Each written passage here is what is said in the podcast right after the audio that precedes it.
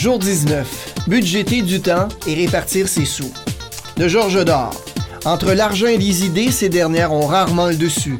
Et bien vite, on n'a plus qu'une idée, avoir plus d'argent. Bonjour. Hier, en matière d'exercice, on a calculé exactement combien de votre argent et de votre temps vous dépensez pour des frais de subsistance de base. De ce montant, nous avons déterminé l'argent restant, la somme que nous pouvons utiliser pour régler nos dettes et réaliser nos rêves. Un grand principe de base s'applique ici. Vous pouvez atteindre vos buts à court terme avec des dettes, mais vous ne pouvez pas atteindre vos buts à long terme avec elles. Autrement dit, concentrez-vous d'abord sur vos buts à court terme, puis pour ceux à long terme, réglez d'abord vos dettes. Pourquoi agir de la sorte? Je l'appelle le facteur de rêve. Régler ses dettes n'est pas du tout romantique, mais rêver de grandes choses que vous pourriez faire dans le futur l'est. Puisque vous avez défini et planifié accomplir cinq buts à court terme qui s'accordent avec vos valeurs principales et avec vos buts à long terme, chaque pas vers ces buts à court terme en est un vers le succès. Et bien sûr, vers votre vie rêvée. Asseyez-vous donc avec la page du jour 19 de votre cahier et faites une liste de vos cinq buts à court terme ainsi qu'une liste de toutes vos dettes. Vous devriez les avoir déjà en tête. Chaque pas vers votre but à court terme devrait correspondre à un pas vers vos buts à long terme. Vous devriez donc partager votre argent et votre temps également entre vos buts et vos dettes. Maintenant, prenez le solde d'heure laissé après les calculs d'hier et divisez-le de moitié.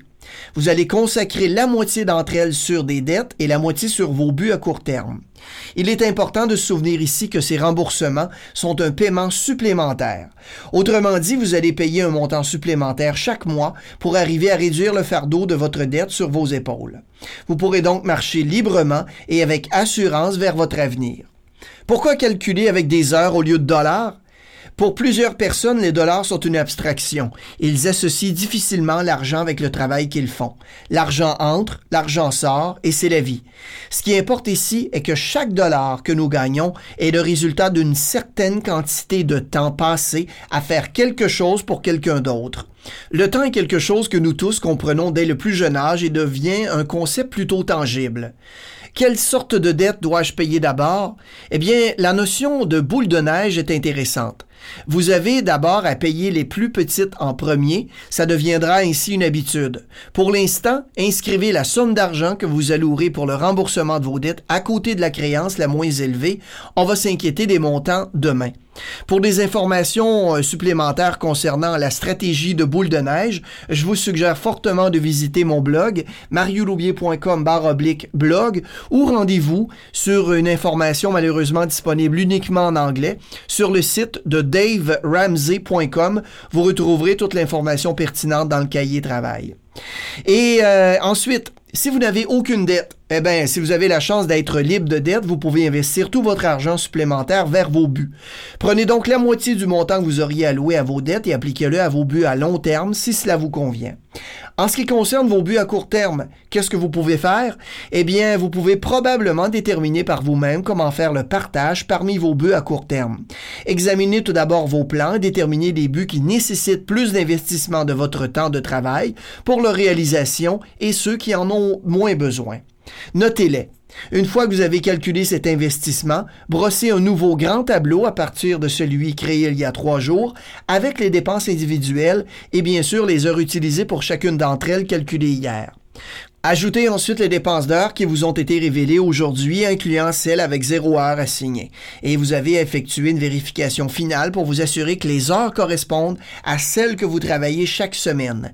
Asseyez-vous et regardez cette feuille. En quelque sorte, il s'agit d'un budget, mais il est bien plus que cela. Il représente une image de vous c'est ce que vous travaillez chaque semaine, heure à heure.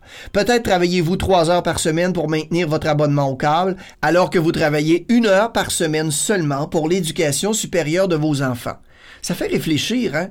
Êtes-vous à l'aise ou heureux avec cela? Que vous le soyez ou non, il y a tant à penser ici sur la façon dont vous gérez votre temps.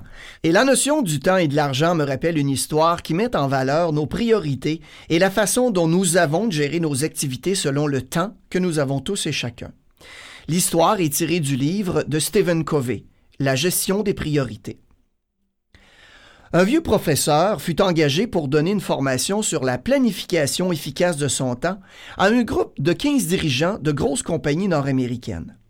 Ce cours constituait l'un des cinq ateliers de leur journée de formation. Le vieux professeur n'avait donc qu'une heure pour passer sa matière. Debout, devant ce groupe d'élite, prêt à noter tout ce que l'expert allait leur enseigner, le vieux professeur les regarda un à un, lentement, puis leur dit On va réaliser une expérience. Du dessous de la table qui le séparait de ses élèves, le vieux prof sortit un grand récipient de plusieurs litres qu'il posa délicatement en face de lui. Ensuite, il sortit environ une douzaine de cailloux à peu près gros comme des balles de tennis et les plaça délicatement un par un dans le grand pot.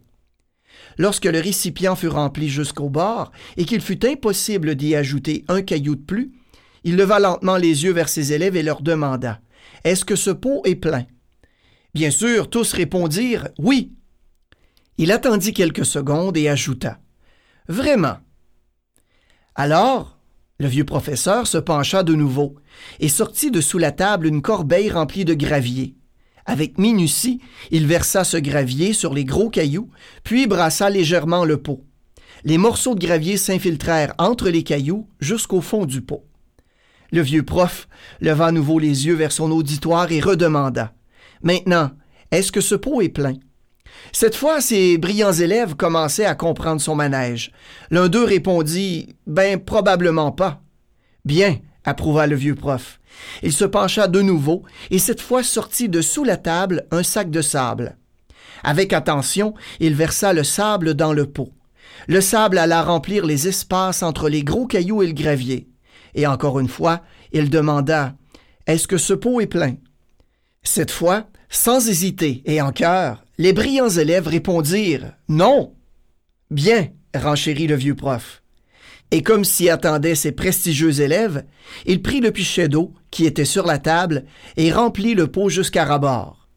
Le vieux prof leva alors les yeux vers son groupe et demanda Quelle grande vérité nous démontre cette expérience Pas fou, le plus audacieux des élèves, songeant au sujet de ce cours, répondit ça démontre que même lorsque l'on croit que notre agenda est complètement rempli, si on le veut vraiment, on peut y ajouter plus de rendez-vous, plus de choses à faire. Hmm. Non, répondit le vieux prof. C'est pas cela. La grande vérité qu'on démontre par cette expérience est la suivante. Si on ne met pas les gros cailloux en premier dans le pot, on ne pourra jamais les faire entrer tous ensuite. Il y eut un profond silence, chacun prenant conscience de l'évidence de ses propos. Le vieux prof leur dit alors Quels sont les gros cailloux dans votre vie? Vos valeurs? Votre santé? Votre famille? Vos amis? Réaliser vos rêves? Réussir votre travail? Faire ce que vous aimez? Apprendre, défendre une cause, devenir riche? Prendre le temps ou quoi d'autre Ce qu'il faut retenir, c'est l'importance de mettre ces gros cailloux en premier dans sa vie Sinon, on risque de ne pas réussir sa vie, sa vie riche. Si on donne priorité au pécadille, le gravier et le sable, on rappellera sa vie de pécadille et on n'aura plus suffisamment de temps précieux à consacrer aux éléments importants de sa vie. Alors n'oubliez pas de vous poser à vous-même la question. Quels sont les gros cailloux dans votre vie? Ensuite, mettez-les en premier dans votre peau, votre vie. D'un geste amical de la main, le vieux professeur salua son auditoire et lentement quitta la salle. Fin de l'histoire. Demain, nous prendrons ce budget d'heure et le convertirons en dollars réels et nous commencerons la conversion de toute cette planification en action réelle. Allez travailler sur vos gros cailloux et bien sûr, allez vivre votre vie riche.